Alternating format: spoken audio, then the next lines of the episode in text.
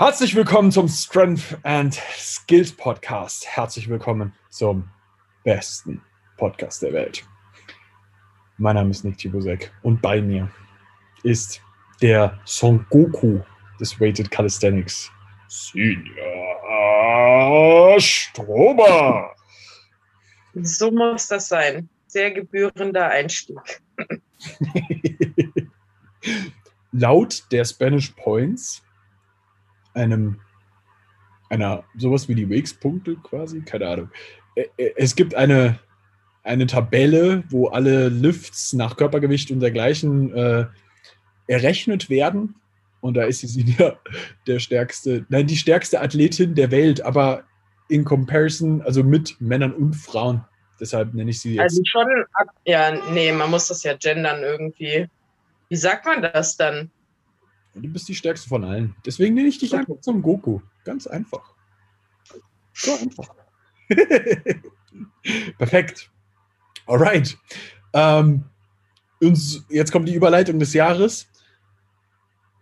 So wie Son Goku immer stärker geworden ist, geht es heute auch darum, wie du stärker wirst mit Calisthenics, Krafttraining und dergleichen. Weil wir uns heute über Progression und Progress unterhalten und im Endeffekt klären wir jetzt erstmal, wieso Progress eigentlich immer erstmal gleich verläuft und dann gehen wir auf den Rest ein im Endeffekt, weil für uns eigentlich erstmal wichtig ist zu klären, die Grundlagen, die, wie du stärker wirst, sind ja immer die gleichen.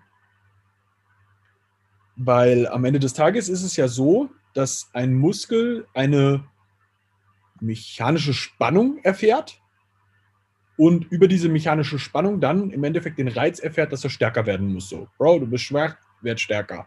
Und da ist es ja erstmal egal, ob das jetzt durch den externen Widerstand einer Langhantel beim OHP, also beim Überkopfdrücken ist, oder ob das ein Pike-Push-Up ist. Was würdest du sagen?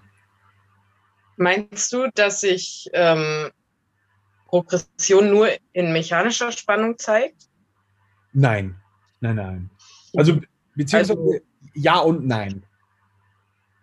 Ähm, weil im Endeffekt es ja auch so ist, dass du, ähm, wie du stärker wirst, für den, für den einzelnen Muskel, für die Muskelfaser selbst, ist ja erstmal nur ähm, für den Muskel, vielleicht, sagen wir es so rum, ist es ja egal, wie, wie der Widerstand auf ihn, wieder, auf, ihn, auf ihn einwirkt, was das ist, sondern der muss ja nur feuern am Ende des Tages.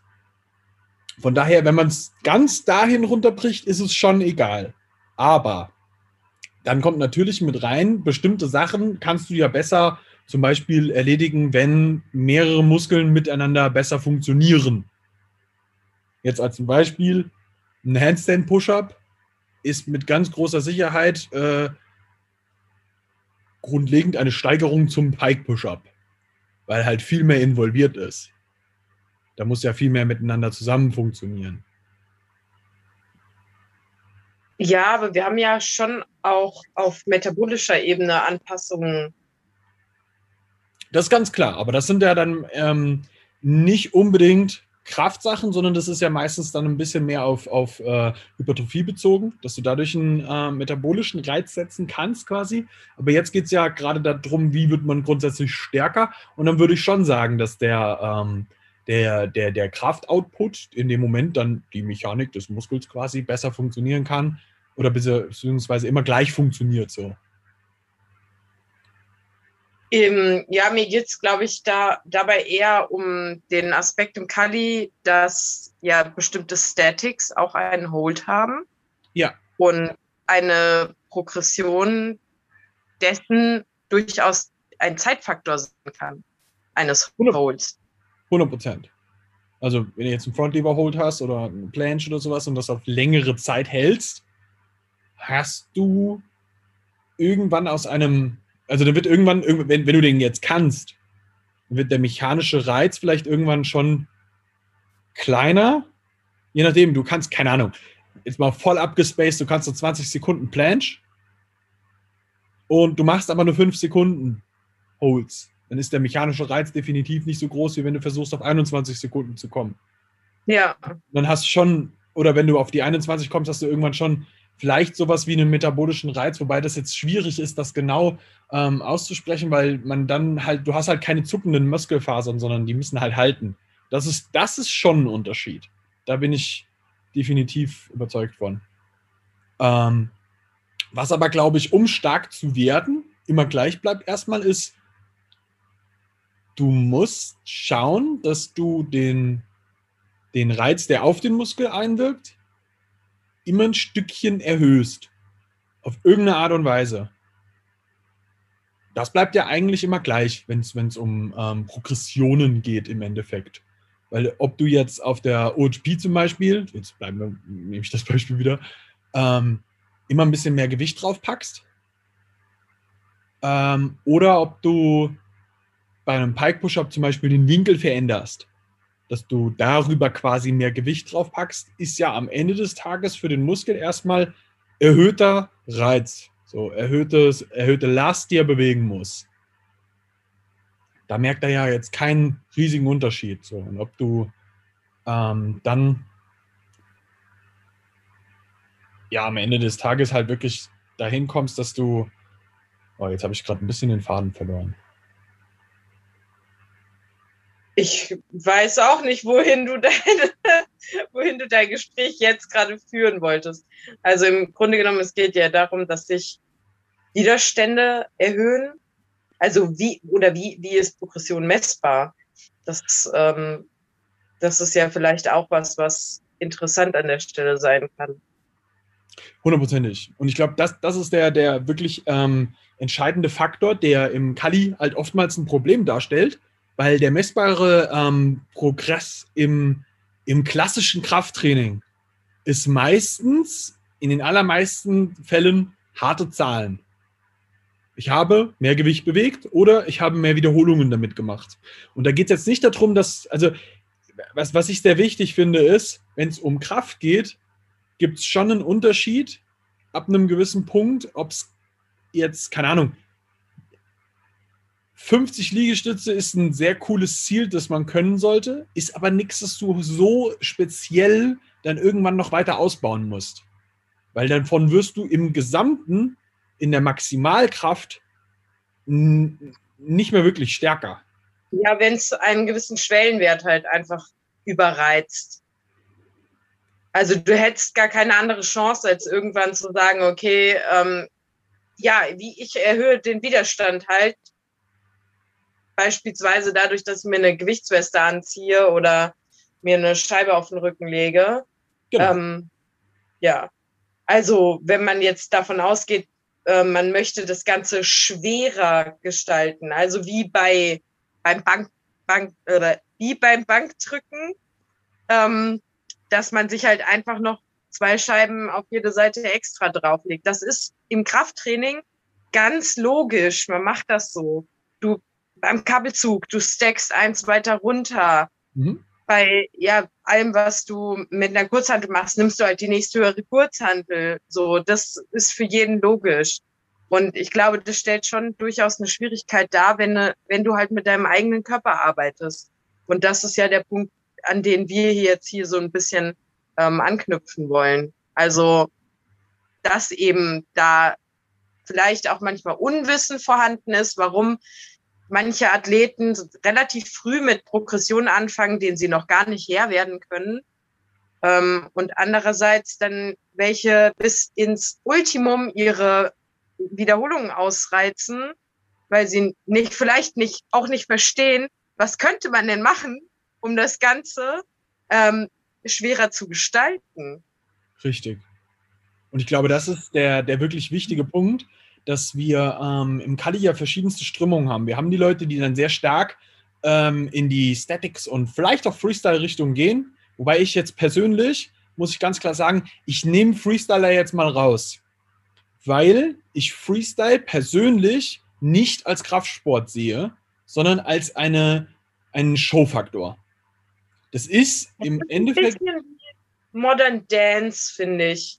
Also für mich manchmal es kann sehr ästhetisch sein zum Anschauen, durchaus auch ähm, äh, du, du, du musst eine gewisse Athletik mitbringen, ja, um eben bestimmte Übungen ausführen zu können. Also ich glaube, nicht jeder kann ähm, einen, äh, die, einen Backflip, ja, und nicht jeder kann einen Kippaufschwung auf die Stange oder diese 360-Grad-Drehung an der Stange. So, du musst es schon beherrschen, so ist das nicht. Genau. Und also, du übst das auch. Aber es ist halt, wie, wie der Name schon sagt, sehr frei gestaltet. Das ja. heißt, das hat keine Regelmäßigkeit in dem Sinne. Also zumindest meistens nicht. Ähm, also ich ja, sehe, also klassischen Sinne nicht. Wenn du jetzt sagst, du bist auch ein Showathlet, weil von denen gibt es durchaus auch welche, dann haben die Choreografien und bauen die aus, ne? Richtig. Und wenn du sagst, okay, Elemente wie ein Frontlapper, den baue ich damit ein, dann, weil du das sofort reden, wenn du ähm, dann Frontlapper mit reinbaust, dann musst du den natürlich auch üben. Wenn der bewertet wird, jetzt, wenn du an der Competition teilnimmst, gibt es da ja auch, dann macht schon einen Unterschied, wie du den ausführst. Also. Ja, kommt aber echt auf das Bewertungssystem an im Freestyle, tatsächlich. Also WOP ist, glaube ich, einer der wenigen Bewertungssysteme so von dem, was sie haben, wo die dann auch wirklich auf sowas sehr stark achten. Und in den meisten Freestyle-Competitions ist die technische Ausführung einer Sache oft nicht so hoch angesehen. Leider. So, das verändert sich mittlerweile seit ein paar Jahren schon immer mehr in die Richtung, aber es ist noch nicht so da, dass es, dass du so ein so ein Dings wollt. Aber weil sie auch sehr stark sich da vom Turnen trennen wollen, wo das natürlich sehr stark auch immer gefordert ist. Aber am Ende des Tages sehe ich persönlich Freestyle oftmals eher mehr als Artistik. Ja. Wo die schönste Show die coolste, die atemberaubendste Show am Ende des Tages gewinnt. Und es ist nicht das klassische Krafttraining, weswegen ich jetzt das auch gesagt habe, so dass ich das nicht als das so sehe. Ähm, und ich würde heute gerne den klassischen Vergleich dazu ziehen von dem Calisthenics, wie ich Calisthenics persönlich auch sehe als Krafttraining ähm, zum klassischen Krafttraining. Und da würde ich heute gerne so ein bisschen ein paar Vergleiche zu ziehen und darüber im Endeffekt auch ein bisschen sprechen, weil macht ja auch für den Zuhörer mehr Sinn, wenn man sich es auch besser vorstellen kann. Die Vergleichbarkeit ist schon mehr gegeben, das, da stimme ich dir zu, als jetzt äh, im Freestyle. Ja. ja. Also wir haben im Kali ja meistens das Ding, dass ähm, für viele Leute Progression darüber läuft, ich kann mehr Wiederholungen. Das ist durchaus auch korrekt so. Insbesondere, wenn du mit dem Sport beginnst. Wenn du deine ersten drei, vier, fünf, sechs, sieben, acht, neun, zehn Klimmzüge machst, so, dann macht das Sinn, seine Klimmzüge weiter auszubauen. Das gehört halt mit dazu. Ähm, dann wird irgendwann der Punkt kommen, wo du merkst, so, alles klar, keine Ahnung, ich, ich sag jetzt mal, 20 Klimmzüge ist eine durchaus erstrebenswerte Zahl. Definitiv. 30 ist auch schon echt, das ist halt schon meistens extremst stark, muss man einfach mal so sagen. Alles darüber hinaus, es macht für fast gar nichts Sinn, das wirklich zu machen so. Also, weil am Ende des Tages muss man sich ein bisschen vorstellen, was, welche Systeme bedient man mit dem Ganzen. Und das Ding mit, mit dem Progression im, im, im Calisthenics ist, dass sehr oft missverstanden wird, dass Maximalkraft was wäre, was in irgendeiner Art und Weise schädlich oder böse wäre. Dabei ist Maximalkraft voranzutreiben eigentlich das Sinnvollste, was du im Calisthenics machen kannst, weil wenn du deine Maximalkraft erhöhst, bedeutet das nicht nur, ich kann einen möglichst schweren Klimmzug oder einen möglichst schweren Dip, sondern deine Maximalkraft zu erhöhen wäre auch von einer Liegestütze angefangen, darüber hochzugehen, dass du vielleicht Pike Push-ups lernst, dann von den Pike Push-ups irgendwann an die Wand gehst und Wall Handstand Push-Ups machst und dann von den Wall Handstand Push-Ups an den freien Handstand Push-Up vielleicht gehst. Und ich glaube, ich finde das einen extrem interessanten Punkt, den du hier ansprichst, weil ich genau das immer, sorry, auch versuche, ähm, unseren Athleten klarzumachen, dass wenn die ähm, bestimmte Übungen erlernen, ja, ähm, dass, dass in dem Moment beispielsweise bei Frauen, die haben ja in der Competition auch den Ring Muscle Up. So. Und dann lernen die den Ring Muscle Up erstmal überhaupt auszuführen, beherrschen durchaus einen Ringdip, beherrschen durchaus einen Kli guten Klimmzug an, der, ähm, an den Ring, ja, im Fallscript. Und dann kommt die Kombination aus beidem. Die wissen, okay, ich kann meine fünf, sechs Ringdips ohne Probleme. Ich kann auch meine sieben, acht, neun, zehn Pull-ups an den Ringen, ja. Und jetzt kommt die Kombination aus beiden. Stellt aber in dem Moment, sie beherrschen das noch nicht, stellt in dem Moment ein Maximallift dar. Und dann wird sich extrem geärgert darüber, dass man das nicht kann und dass das so unbeholfen aussieht. Aber, also mir ist es dann immer wichtig herauszustellen, das ist ein Maximallift für dich. Auch in dem Sinne, dass es dich kognitiv ermüdet. Also nicht nur physisch, sondern auch kognitiv. Und deswegen, ich finde das einen total interessanten Punkt, weil das ist ja nicht anders, wenn jemand seinen allerersten Klimmzug macht. Auch das hatte ich jetzt neulich erst mit einer Athletin, dass sie ähm, jetzt tatsächlich immer an die Stange dran gesprungen ist, um ihren Klimmzug auszuführen. Der eine Klimmzug ist aber noch, stellt noch eine Schwierigkeit dar. Ist vollkommen in Ordnung. Jeder ist irgendwann mal an dem Punkt gewesen. Aber du musst dann schauen, dass dein dass dein ganzes Setup stimmt, ja. Und, aber das ist auch, weil im Kopf einfach ist, ist ja nur ein Klimmzug.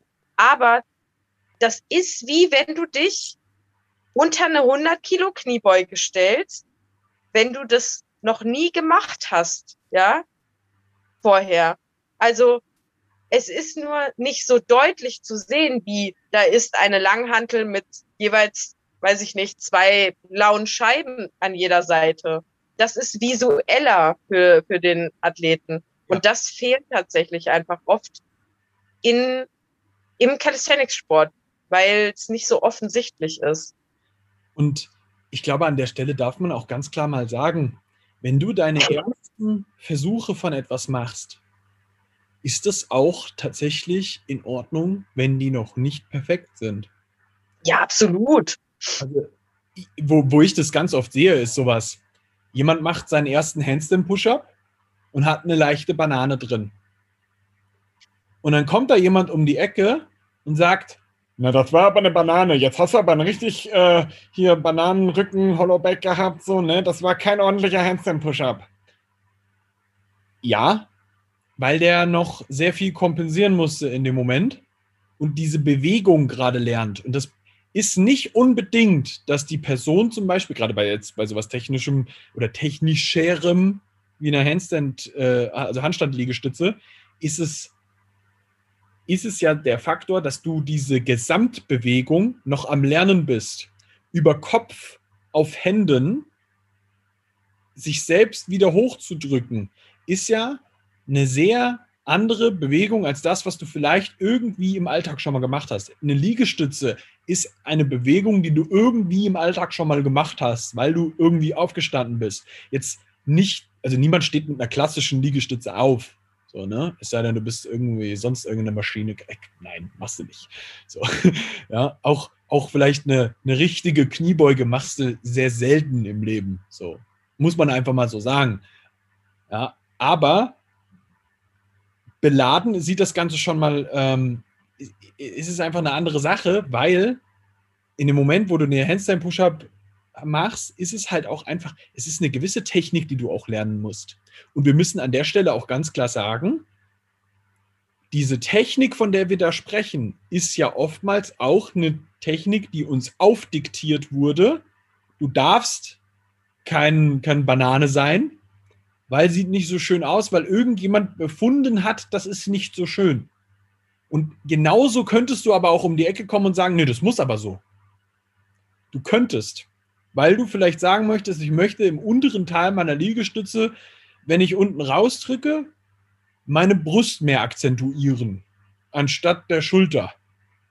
Und dann wäre das eigentlich aus einer von der Sicht her, wie du es halt drücken willst, welche Muskulatur du benutzen möchtest, sogar sinnvoll, das so zu machen.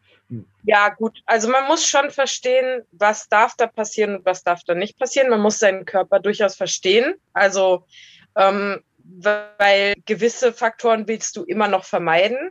Die werden aber nicht vermieden, wenn es Kompensation ist. Also wenn es im Sinne der Kompensation passiert, die Banane, dann ist es sehr wahrscheinlich oft auch damit verbunden, dass du dadurch Reize setzt, die nicht gesetzt werden sollten, weil sie langfristig zu, ähm, ja, also deinen passiven Bewegungsapparat sehr wahrscheinlich in Mitleidenschaft geraten lassen.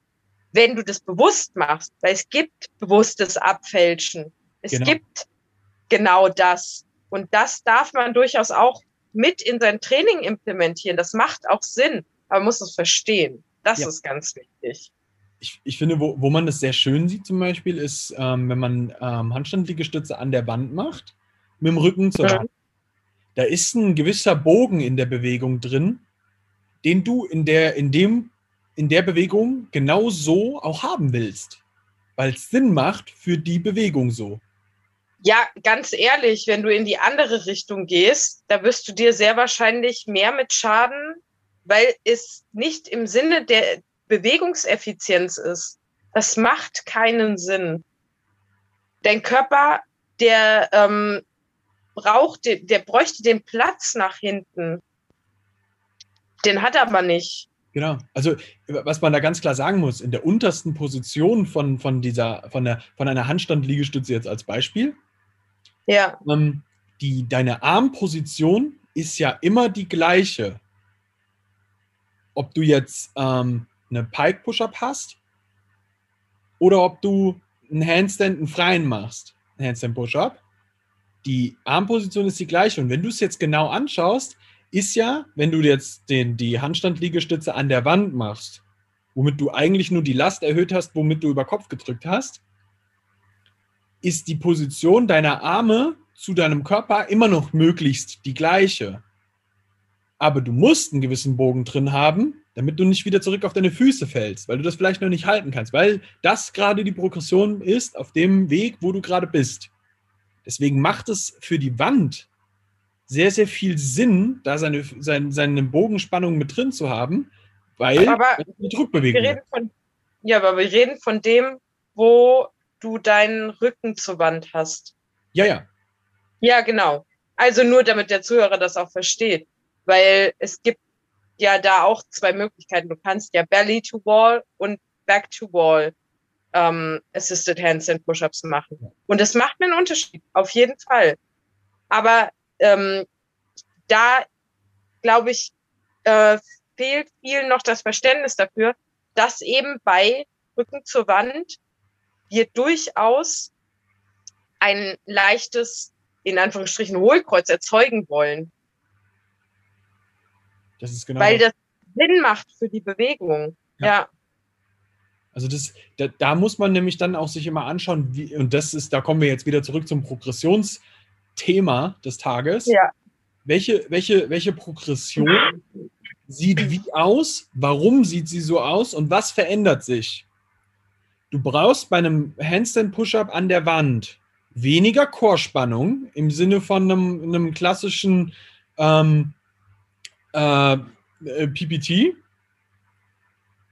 Aber das machst du ja meistens auch, ähm, um ein gewisses Volumen zu generieren, einmal beim Überkopfdrücken, je nachdem, wie stark du bist. Wenn du jetzt zum Beispiel schon ein bisschen freien Handstand-Push-Up kannst, du aber einfach noch an deiner Push-Kraft über Kopf da arbeiten möchtest, macht es sehr viel Sinn, um mehr Volumen zu generieren, das Ganze an der Wand noch mehr zu machen, weil du die krasse technische Komponente, dass du dabei auch Gleichgewicht halten musst, nochmal rausnimmst und ja, also Regression machst.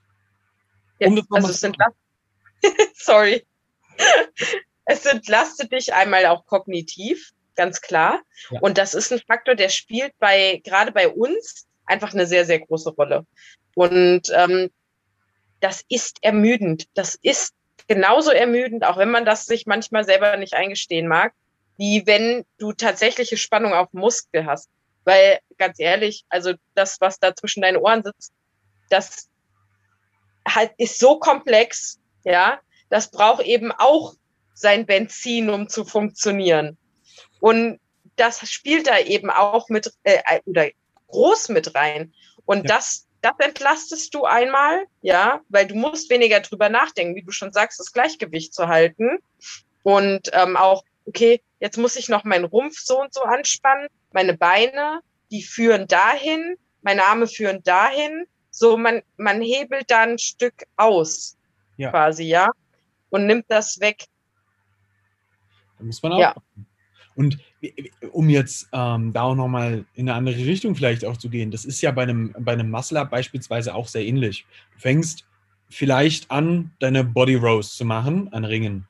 Ähm, irgendwann kommst du von da ausgehend in die Richtung Klimmzug. Von Klimmzug machst du mehrere Klimmzüge. Irgendwann kannst du diese Klimmzüge so gut, dass du sie sehr schnell ausführen kannst, sprich explosiv. Und von da ausgehend gehst du dann weiter, dass du sagst, okay, ähm, jetzt mache ich sie so explosiv, dass ich dabei so hoch komme, dass ich am Ende in der Position lande, dass ich einen Dip ausführen kann. So, um das jetzt mal ganz lapidar darzustellen. Leute bitte nicht bei, dass der Klimmzug bei Muscle Up ein Klimmzug ist. Das versuche ich jedem auszutreiben. Deswegen sage ich, um das ganz lapidar zu sagen, ne? Ähm, der, der, der ja, Klimmzug, den du für einen Muscle-Up machst, also die Zugbewegung ist eine andere, das ist ganz klar. Ähm, für alle, die äh, da nochmal Input zu haben wollen, hör dir den Pull Talk an, keine Ahnung, Folge 12 oder sowas. Ich weiß es nicht mehr. Es ist sehr am Anfang. Ähm, da sprechen wir auch sehr viel über genau sowas. Ähm, aber am Ende des Tages muss man auch hier sagen, ein, ein gewisses Kompensationsmuster am Anfang bei einem Muscle-Up zu haben, ist völlig in Ordnung. Niemand macht seinen ersten Muscle-Up perfekt und das ist okay. Das ist einfach okay so. Das ist auch an den Ringen für die Damenwelt, das ist völlig in Ordnung, das am Anfang so zu haben. Wenn du mit Schlängelbewegung da hochkommst und dann deinen Delfin da oben machst, ganz normal. Ganz normal. Ja. Und, und, und man muss auch ganz klar sagen, so, auch eine Sinja, bei der das mittlerweile alles immer so perfekt aussieht, hat mal damit begonnen, sich irgendwie da hochzuquälen. Ich erinnere mich da noch dran. Oh Gott, ich äh, müsste mal bei Insta meine Story alte Videos hochladen, glaube ich.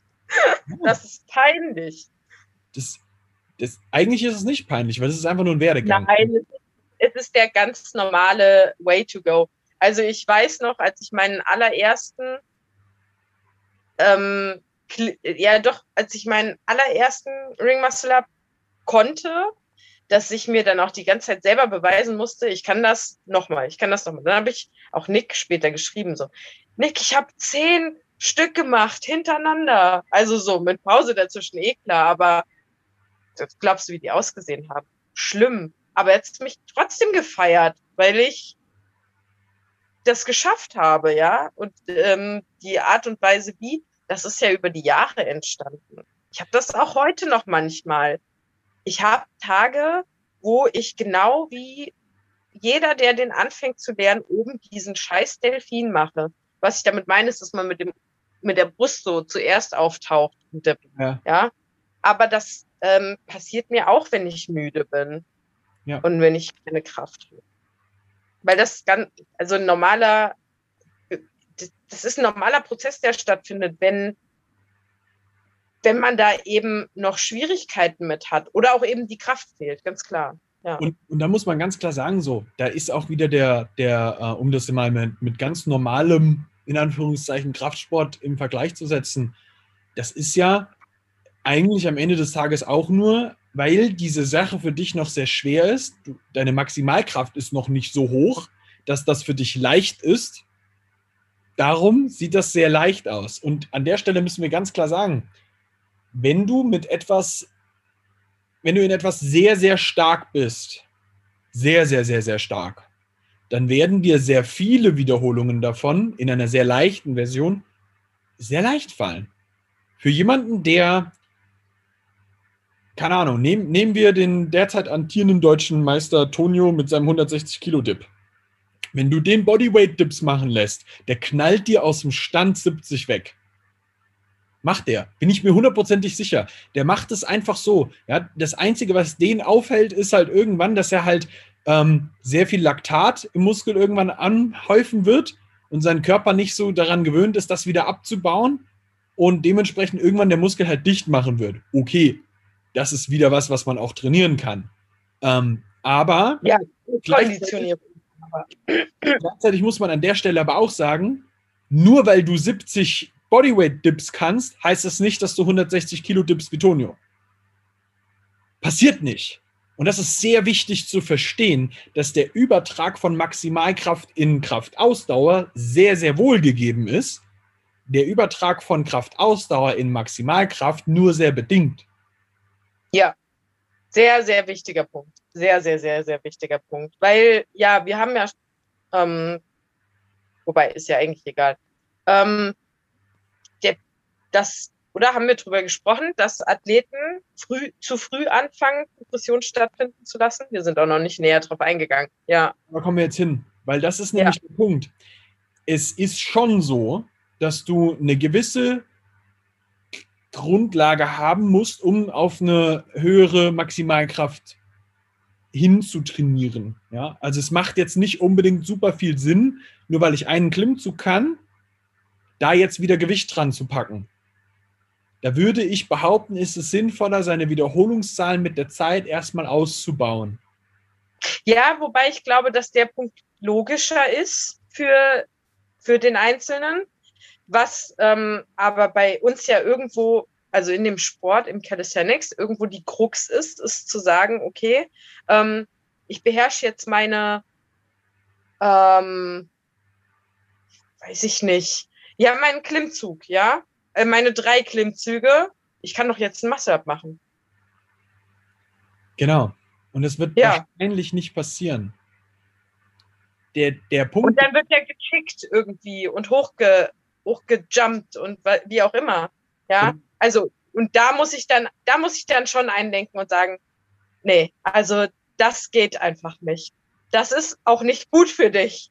Da kann man noch so sehr sagen, der erste wird nicht schön aussehen. Aber Leute, hört auf, diesen scheiß Chicken zu machen. Ohne Mist. Das macht euch so viel kaputt, das aus jemandem rauszukriegen. Und ich spreche aus eigener Erfahrung. Das ist genau mein Job. Und ich hasse es, wenn Leute sich das selber beigebracht haben und es so lange dauert, das rauszukriegen. Ja. Weil das wieder rauszubekommen, diese Bewegung, das dauert teilweise wirklich extremst lang. Ja, und das ist der Punkt. Da hat jemand zu früh angefangen, Progression stattfinden zu lassen, obwohl die, ja, doch in dem Sinne die Maximalkraft noch, auch noch nicht so vorhanden war, das so ausführen zu können, ja. ohne dass das passiert. Ja. Und an der also, Stelle muss man manchmal auch einfach mal sagen, dann nimm dir doch mehr Zeit. Nimm dir ja. einfach mehr Zeit. Und wenn du nach einem sechsmonatigen, wenn du anfängst und nach sechs Monaten noch keine Competition bestreiten kannst, ist das okay. Das ist völlig okay, wenn du deine erste Competition nach ein oder zwei Jahren machst. Weil der Muscle Up ist halt ein Hindernis für diese Competition. Das muss man ganz klar sagen. Und das gleiche Spiel wird dir aber auch, wenn du in irgendwelche anderen Sachen reingehst, du wirst nicht nach sechs Monaten, also sehr wahrscheinlich nicht, mit, mit, mit, mit einer fetten Full Blanche und Handstand Pusher oder sonst irgendwas anfängen. Es gibt immer also mal Hürde, das Wunder, dass das kann. Aber nicht alles. Ich muss schon sagen, dass die Hürde über die Zeit auch durchaus größer geworden ist und man sich ähm, das Bewusstsein dafür vielleicht auch schaffen sollte. Weil mein Einstieg damals in, in, in das ganze Wettkampfgeschehen, das war mit Bodyweight Dips und Bodyweight Pull-ups. Ja. Da waren noch nicht mal die Kniebeugen da. Doch, Wobei, ich glaube, bei mir schon, aber davor tatsächlich nicht. Mhm. Ähm, bei mir kamen dann irgendwann die Kniebeugen dazu. Also die Wetzlar Amazonen, die haben noch wirklich nur Bodyweight Dips, Bodyweight Pull-ups. Da waren dann, glaube ich, auch noch teilweise äh, Push-ups mit dabei. Aber das war der Anfang so. Da war nicht so eine, es sind, das sind Bewegungen, die haben nicht so eine hohe technische Komponente. Und der Muscle-Up ist da durchaus eine Hürde und kann eben dazu führen, dass deine Vorbereitung darauf durchaus länger ist. Aber wie geil ist das denn? wie geil ist das denn, wenn ich mehr Zeit habe? Wenn ich nicht in zwei, du, mich, mich persönlich macht das, äh, macht das verrückt, wenn ich weiß, okay, du hast nur zwei Monate. Boah, da denke ich, ich muss, ich, ich muss jeden Tag am Arsch sein, damit ich da alles rausholen kann. Und du musst dir auch richtig was geben, wenn du nur so wenig Zeit hast.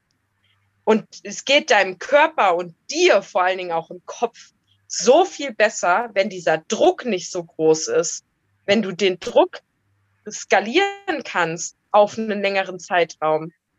Also, weil du dann auch einfach dich, du spürst einfach, dass du das besser beherrschst. Es ist deutlich schöner, wenn du das, was du können musst in der Competition, auch wirklich kannst. Ja, so, richtig. Unabhängig, ja. Von, unabhängig von dem Gewicht, das du dazu bewegen willst sondern wenn du deine Bewegung dazu beherrschst. Und beim Muscle Up ist es schon so, ähm, dass, dass du den auch beherrschen solltest erstmal. Ähm, was aber jetzt auch, glaube ich, eine sehr wichtige Frage ist, und die ist leider beschissen zu beantworten. Ab wann bin ich denn bereit für den nächsten Schritt? Try and Error, würdest du sagen? Ja und nein also ich persönlich bin zum Beispiel der Meinung, dass jemand erstmal grundlegend überhaupt anfangen sollte, vielleicht zehn Klimmzüge zu können und zehn Klimmzüge in einer technisch sehr, sehr guten Art und Weise, bevor er anfängt, sich auch Gewichte dran zu hängen. Ist aber meine persönliche Einschätzung zu dem Ganzen. Wenn du das kannst, wirst du anfangen, dann irgendwann Gewicht zu bewegen und dann kannst du irgendwann anfangen, sich den Sachen wie Muscle-Ups und sonst irgendwas zu widmen. Das Ding ist, dass wir gerade oft sehr, oft auch sehr junge Menschen haben, die dann zum Beispiel auch mit, mit Skills sehr früh beginnen und sagen, hey, ich schaffe keine 20 Dips, aber ich will schon auf eine Planche trainieren. es ist so geil, dass du genau das ansprichst. Ich habe einen jungen Mann in einem dem Fitnessstudio, wo ich hier ähm, in meiner Heimat auch trainiere. Also jetzt aktuell nicht, eh klar, aber der da auch mit rumspringt. Und ich habe, glaube ich, Handstände gemacht und habe den dann gesehen und er äh, war halt dabei, irgendwie Planschlien zu machen und so ein Kram und hat sich äh, schon Band von oben runterlaufen lassen, Widerstandsband, was er sich dann um, um die Brust geschnallt hat, um sich dadurch eben halt zu halten, quasi, ne?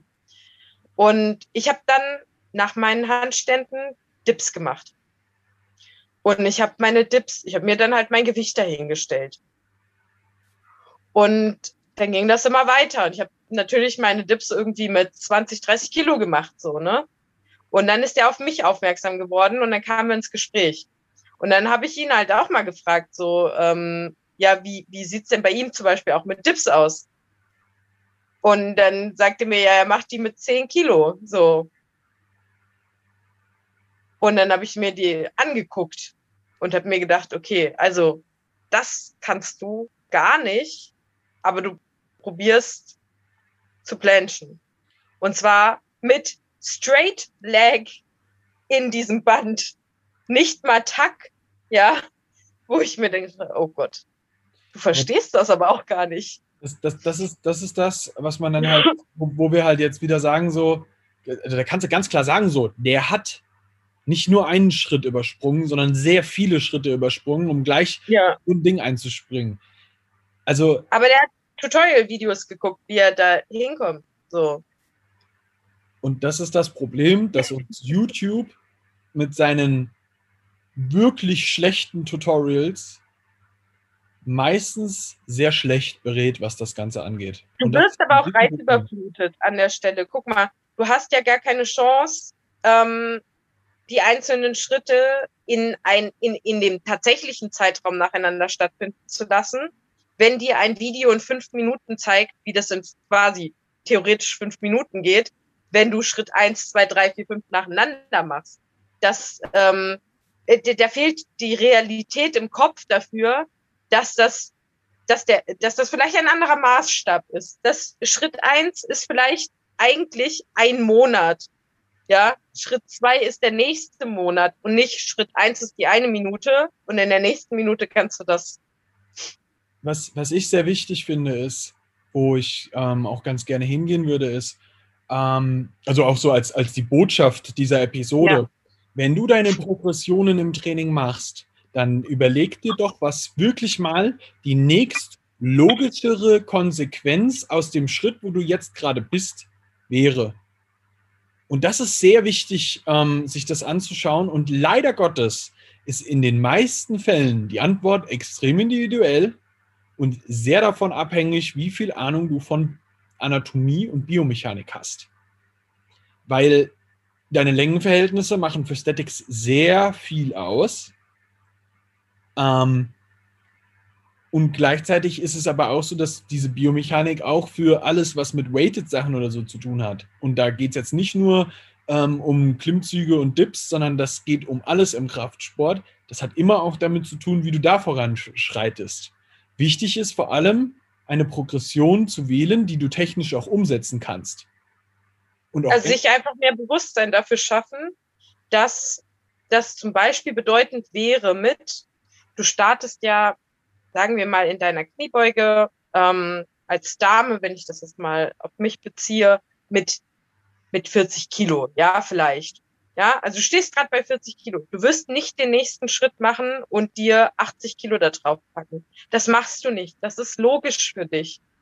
Und ähm, so werden aber manchmal Schritte im Bodyweight-Sport gestaltet, weil ja ähm, man vielleicht das Verständnis so dafür noch nicht hat. Und dafür gilt sich ein bisschen zu sensibilisieren. Und das ist das ja auch, was wir gerne möchten.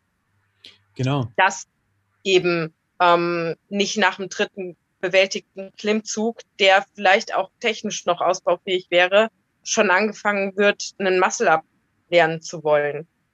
Und sich die Zeit zu geben, zu sagen, okay, ich baue diese, diesen Skill und es ist auch ein Skill, ja, das siehst du dass das ein Skill ist. Und das möchte ich gerne an der Stelle auch nochmal sagen.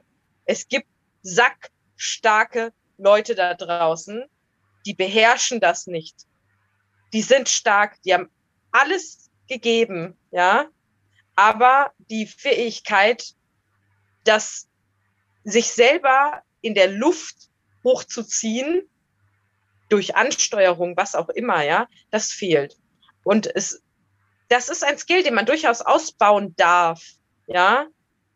Und das kann man dann auch wirklich erstmal Schritt für Schritt für Schritt für Schritt machen. Genau. Und dann sagen, okay, ich gehe zum nächsten Skill über. Ich gehe ins nächste Level über. Überspringt halt keine fünf Level. Was ich sehr wichtig finde, ist dabei, sich ähm, einfach ein bisschen mehr in Geduld zu üben. Ja. Wenn der nächste Schritt für dich ist, dass du glaubst, dass das sehr einfach wäre, dann mach das doch in der nächsten Woche. Wenn das immer noch leicht ist, kannst du ja schon wieder den nächsten Schritt gehen. Du bist aber alle Schritte gegangen bis zu dem Punkt, wo das wieder schwerer wird. Und nicht ja, hört auf überspringen. Das, ja. Genau, nicht überspringen. Das macht für die meisten Menschen keinen Sinn.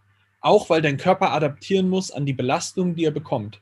Und es ist sinnvoll, sich die Zeit zu nehmen, da auch langsam und stetig dran zu adaptieren. Und wenn irgendwas noch nicht passt, dann passt es halt noch nicht. Dann ist es so. Das ist okay. Das ist einfach okay. Deal with it.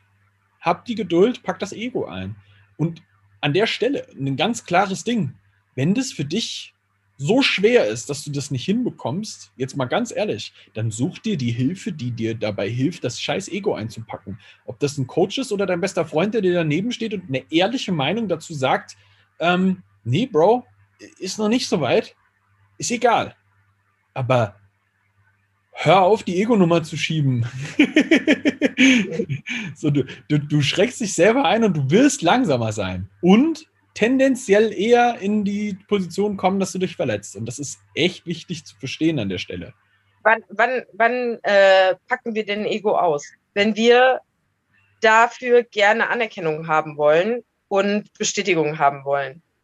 Und come on, wenn du deinen Muscle-Up da hochcheckst und äh, der Grotten furchtbar aussieht, von mir gibt es keine Anerkennung.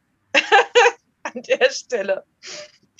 Also da muss ich ganz, ich gucke mir das an, wenn ich das in, im Studio, im klassischen Fitnessstudio, die führen das eh anders aus, weil denen das Verständnis für die Bewegung fehlt.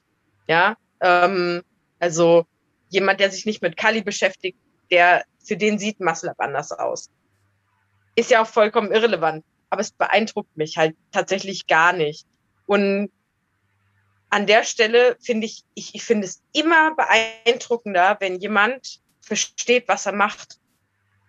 Also, wenn da ein Mädel steht, die so unglaublich geil und ich feiere das hart, ihre 60 Kilo Kniebeugen macht, ja, und ich gehe dann auch tatsächlich meistens zu denen hin und weil ich, ich möchte denen das mitgeben, ich möchte die pushen und denen sagen, ey, geil, deine Kniebeuge sieht so schön aus. Und daneben im anderen Rack steht, steht einer, der 120 Kilo auf dem Rücken hat und macht Good Mornings damit quasi, ja.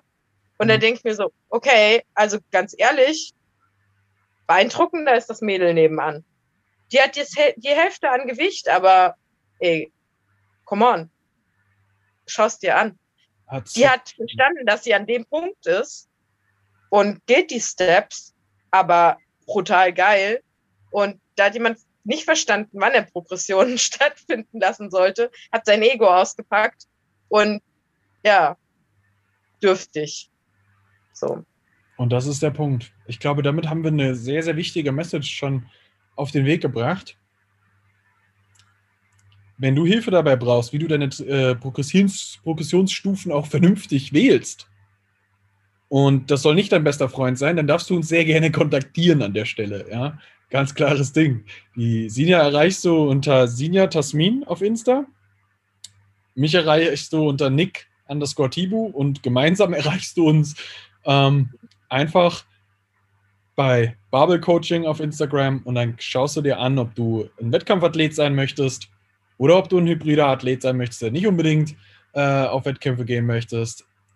Wir können dir in beiden Fällen weiterhelfen und dementsprechend Voraussetzung ist, du hast Bock darauf, stark zu werden. Und du kannst dein Ego einpacken. Ja. Alright. Wir wünschen dir ein fantastisches Training. Geh die Progressionsstufen smart und wir hören uns in der nächsten Folge. Bis dann. Bis dann.